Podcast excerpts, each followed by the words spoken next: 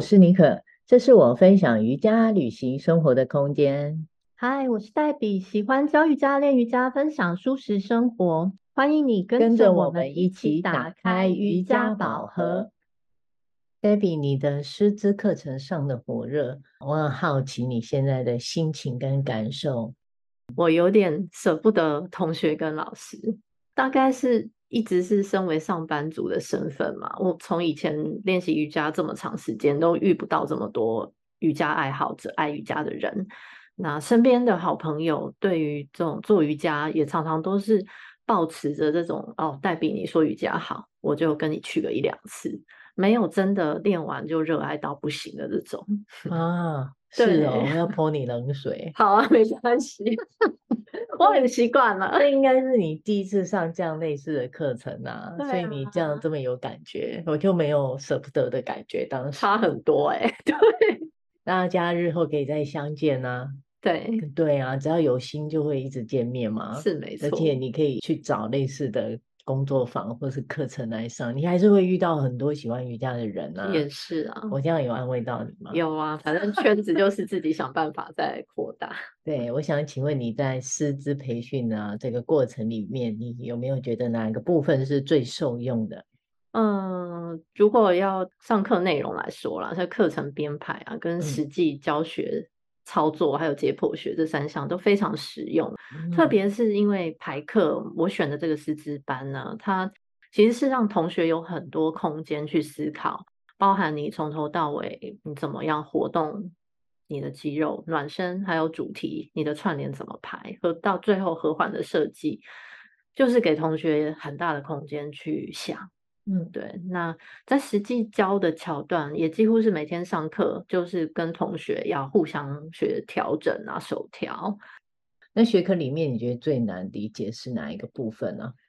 嗯，真要说，我觉得还是解剖学吧。你你自己上过嘛？有没有觉得解剖学里面的文字，即使它是中文，我们并不是用英文上课，但是常常你看到每个字，就有些字你甚至念不出来，有没有？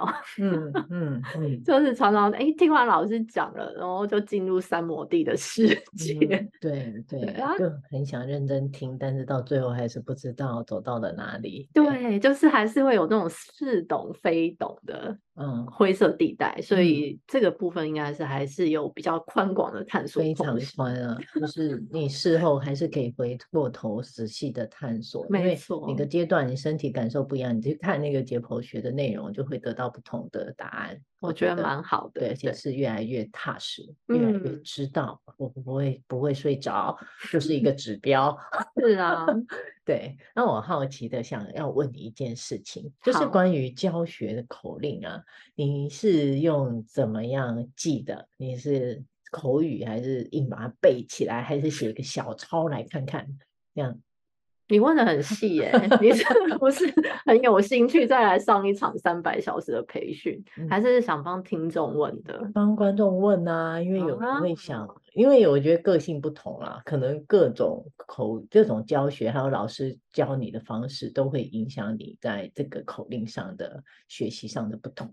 嗯，对，好啊，我就分享一下我的，因为我们呃师资班的老师其实是给我们一个大方向，就是几个排练动作的时候，主要的重点两三个要讲到，但其他是给我们空间去发挥的。加上我自己觉得口令是没有办法像背书一样啊，嗯、我同时我们自己要理解，还要有长期不间断的练习感受，才有办法说出来。所以其实我是比较。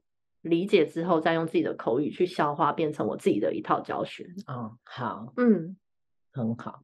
我这里就不岔题了，我下次要再聊一聊口令这件事。好啊，觉得你要来上一下我的课吗？嗯，不，不是，我觉得口令这件事情是很有趣的，我们可以拨一点时间来聊这个有趣的事情。好，那另外你觉得两百小时的师资是天天上好，还是周末上好呢？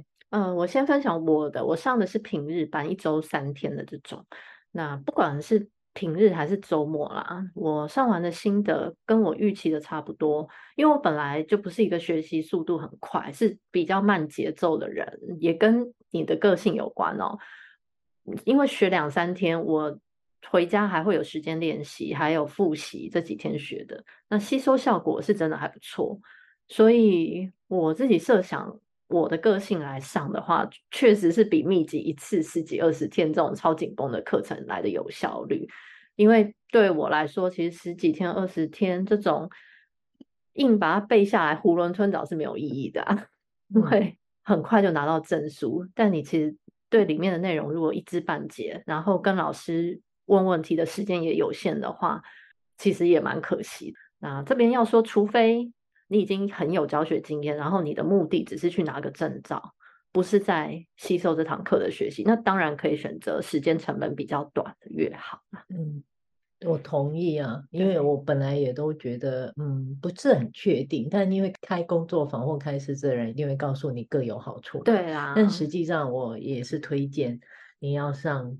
要不就是像你的平日班，那我之前我是上周末班，对，的确上你会有比较充分的时间去可以去吸收，这两三天完整给你的讯息其实是要消化的，是不是一直收收收，但你没有真的吸收进去。最后问一题啦，是否你觉得有信心可以教课了呢？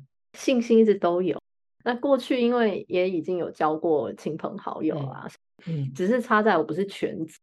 课程是我自己基于教学分享者的责任，我觉得有需要在练习过程中去多保护学生、专业考量，那很自然的就走向这条多了解、多学习的培训之路。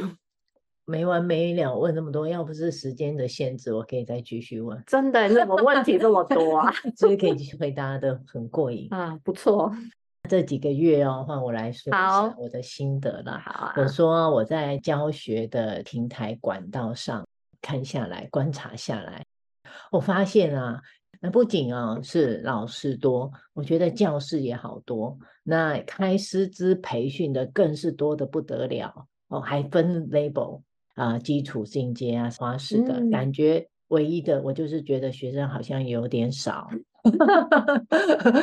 供过于求了，真的，因为到处都在开培训工作坊，还有两百小时，满街都是啊！我觉得都是又比几年前多了很多。我觉得不只是师资培训，嗯，基本的课程、教室、日常的课程都是一样的，嗯，开的到处都是。但我看来，这好像来到了瑜伽界的红海。我就想到，我曾经跟一些资深的老师对话过程中，我们曾经有聊过，就是我们拿到这张证照，除了证明我们可以教课之外，我们真的准备好当一位老师了吗？培训之门是欢迎所有有兴趣的人，但实际上拿到这张证照之后，才是真正学习之路的开始啊！是站到瑜伽教室里面，老师的位置才是开始。在培训之后啊，绝大多数人都会想要成为瑜伽的分享者，所以我也想要给一些 tips 给新进的老师们。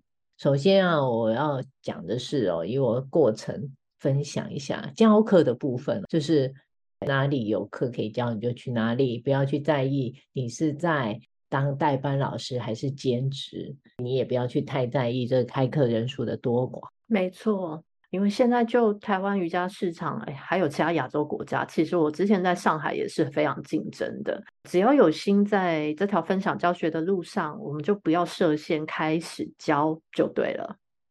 对，再来就是你要建立自己的教学特色，不要随着市场的波动走。就是你要清楚自己的定位啊，你要教什么，你主要的项目还有内容，这样才会有自己的风格慢慢成型。是的，比方说你要教什么，还有教什么对象，找到一点方向以后，就是很值得坚持的一个目标了。好，然后我就想，最现实的要有心理准备面对的挑战。学生来是一个开端，要除了开心以外哦，这才是真正的考验。好，对，因为。学生会有很多问题，好多的为什么？有时候你可能真的把你问到你不知道答案了，所以你还是要有心理准备，这就是你会面临到的挑战。还有就是能跟着你上多久的课，就是你教学最好的指标啊，好跟坏。对，我相信教学路上永远进步空间是很大的。同学为什么会想一直跟着同一位老师练习的持久性，我想是很值得探索，也非常重要的。对，那对于要踏入教学的老师哦，还有一个很重要的就是在于课费课程费用的收取部分，嗯、收费的自我标准，一方面是你付出，那一方面别人在得到付出与给予，就是应当的，不要人情包袱，觉得不好意思收钱，是会把自己搞到最后很不自在。那你是收还是不收？最后还很尴尬的。对，因为使用者付费原则是天经地义的。我们如果把教学分享拿出来看的话，它其实也算是一种服务业。对不对？对，除非说有一些老师可能本来就会设定这个教学是公益性质的，这就另当别论了。当然啦，特殊的公益性质就不算了。对对，还有你要有更多学习的心理准备，因为你会发现哦，回到我刚刚说的啊，如果啊你开始教学，学生一直跟着你，你会发现很快啊，很快啊，这一切都不够用了。对，对，因为你的学习是很自我的嘛。那但是你在教课就不一样啊，你的学生是需要有东西你给他们的，所以啊，你就是要依照每个人的身体的状况去给予、去关注他们。接着啊，他们可能对你很喜欢，跟着你练习了一段时间后，半年、一年甚至更久，这时候你身为 他的老师，你压力就更大了。你就是需要自己再进修啊，能给予的才会更多更好。嗯，我相信。瑜伽人哦，其实不管是身为老师还是学生的身份，不停止的精进学习，就是会探索出无限的可能。对，还有啊，我们就是老师哦，你就是要教你会的就好，不要教一些你不熟悉、做不来的哦，好不好？做上一集的投导力嘛。对，就是做到你会的那个位置就好，你也不用硬要坐上去，然后自己还不是很会的。对，对对对，还有啊，你要专注，就是不要让学生受伤，不要觉得那我也跟着一起练习好了哦。其实你是要多注意同学练习的反应跟状况的。是，我非常同意啦，自己练过的动作，亲身走过的路才可以教。对，所以呢，可以说的 tips 很多小细节。你还有什么想知道、想发问的吗？很多哎、欸，但是可能时间又到了，下次也开放听众一起提问好了。我觉得，嗯，好，可以下一次再来一集这个 Q&A。Q&A，对对对。想参加实体瑜伽活动或课程，请 Google 搜寻台北尼可瑜伽，或脸书搜寻黛比瑜伽宅时。